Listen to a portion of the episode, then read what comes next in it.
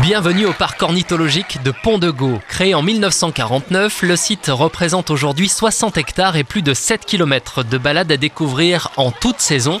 Frédéric Lamourou est le directeur du parc. Déjà, il faut savoir que la Camargue, c'est la zone humide en France qui est la plus riche en termes de diversité. Donc, on est pratiquement à 400 espèces d'oiseaux différentes tout au long de l'année.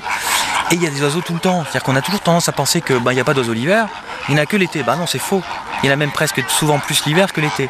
Et en fait, surtout, ils sont beaucoup plus faciles à voir l'hiver que l'été. Et cet hiver, les vedettes du parc sont. Les flamants roses. Ce jour-là, ils sont plusieurs dizaines à Cancanet.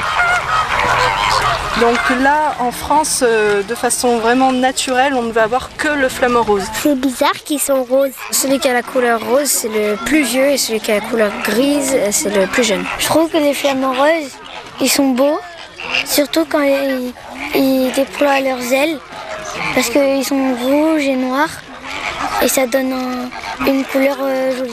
Des ateliers permettent d'en savoir plus sur ces oiseaux. Comment est-ce qu'on reconnaît les mâles des femelles Euh, le mâle, il est plus grand que la femelle. Eh ben c'est parfait, bien joué demoiselle. C'est la première fois qu'on vient, donc c'est vrai qu'on est émerveillé.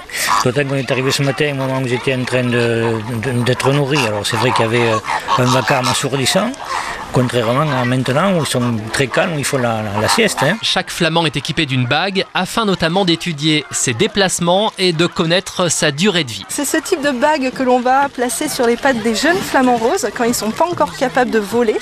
Et à ce moment-là, ça va nous permettre de les reconnaître les uns par rapport aux autres. Et celui-là, il est né en 1981 en France. Je pense que mi-décembre. 1981, il est plus vieux que maman. C'est vrai que c'était un peu le défi de départ de ce parc hein, ici.